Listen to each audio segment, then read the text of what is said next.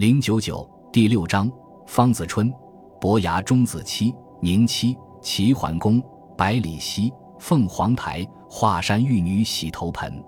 这一声歌唱，使得整个华堂都骚动了，四下里沸腾着嘤嘤嗡嗡的声音，所有的目光都倾注在歌者身上。跪坐在华堂上方的百里奚也惊悚地直了直身子，用有点昏花的老眼瞧着下面似曾相识的歌者。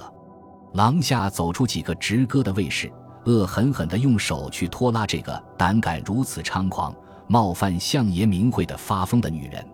琴声和歌声一下子中断了，花堂冷静了片刻，陷入一种仿佛大祸就要临头的严峻的气氛中。百里奚挥了挥手。平和地说：“让他唱下去。”这才缓和了气氛。老嬷嬷重新拨动了琴弦，放声唱道：“百里奚呀，五张羊皮。”回想分别时候，煮了一只爆蛋母鸡，门栓拿来做了烧的。今朝富贵，能够把我忘记？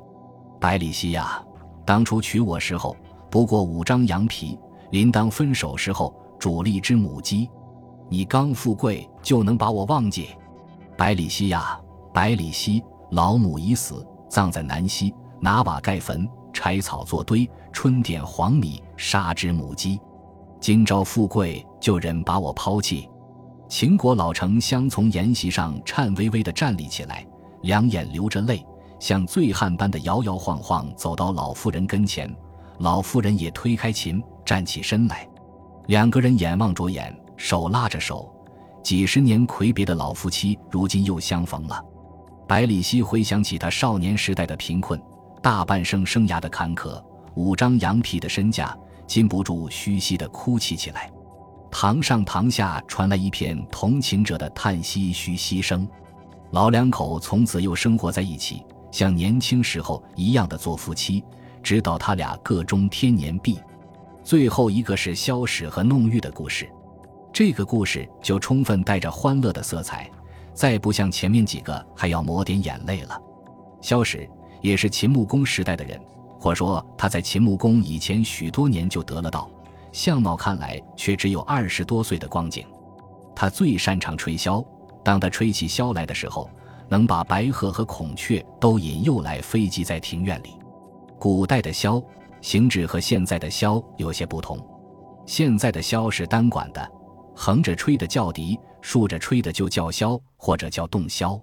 古代的箫却是许多管子集在一起的，大的有二十三管，小的有十六管，叫做云箫或者又叫排箫。箫使吹的就是这种箫。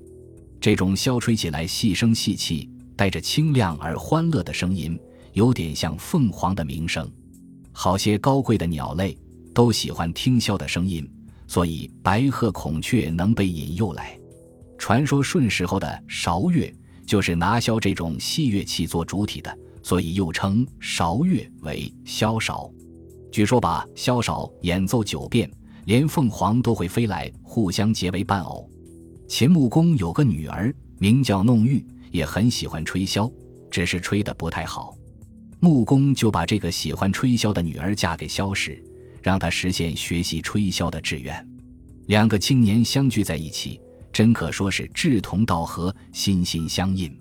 萧史每天就教弄玉吹箫，做凤凰鸣叫的声音。这样学习了好几年，弄玉吹的箫果然就像凤凰的鸣声了。于是就招致了一些凤凰来，飞集在他俩屋子周围的树上。秦穆公看见这光景，心里高兴，特地为他俩建修了一座凤台，让萧史和弄玉驻居在台上。夫妇俩在凤台每天只是专心致志地吹箫，一唱一和，快乐无穷，好几年都不肯走下台来。凤台上聚集着凤凰，几年以后，凤凰愈聚愈多了。萧史和弄玉形体上也起了变化，身上慢慢生出毛羽和翅膀来。这并不十分奇怪，古代的仙人都是生有羽翼的，他们要像鸟们那样自由地翱翔在天空。萧史和弄玉吹箫得道，于是他们就在一天早上，在晨光的熹微中冲霄飞去。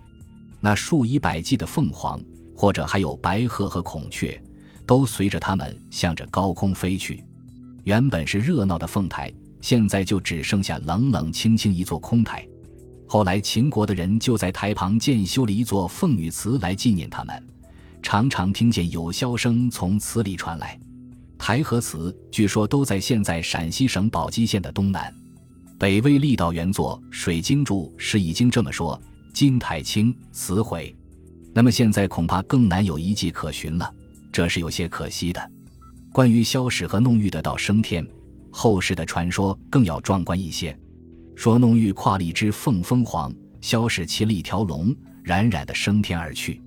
还说他们在学到成仙以前，先到了华山中峰，还和在凤楼一样，夜夜把笙箫声送于太空。后来不知过了多少年，他们就飞升了。从此，人们都把中峰叫做玉女峰，并建修了玉女祠。今天，玉女峰上还保持着玉女洗头盆，盆中清水溶溶，冬不结冰，夏不污腐。神话传说又得了当前景物的指证，更添上美丽的光环。我们当然无需多费心思对这些再去做学术上的辩证了。本集播放完毕，感谢您的收听，喜欢请订阅加关注，主页有更多精彩内容。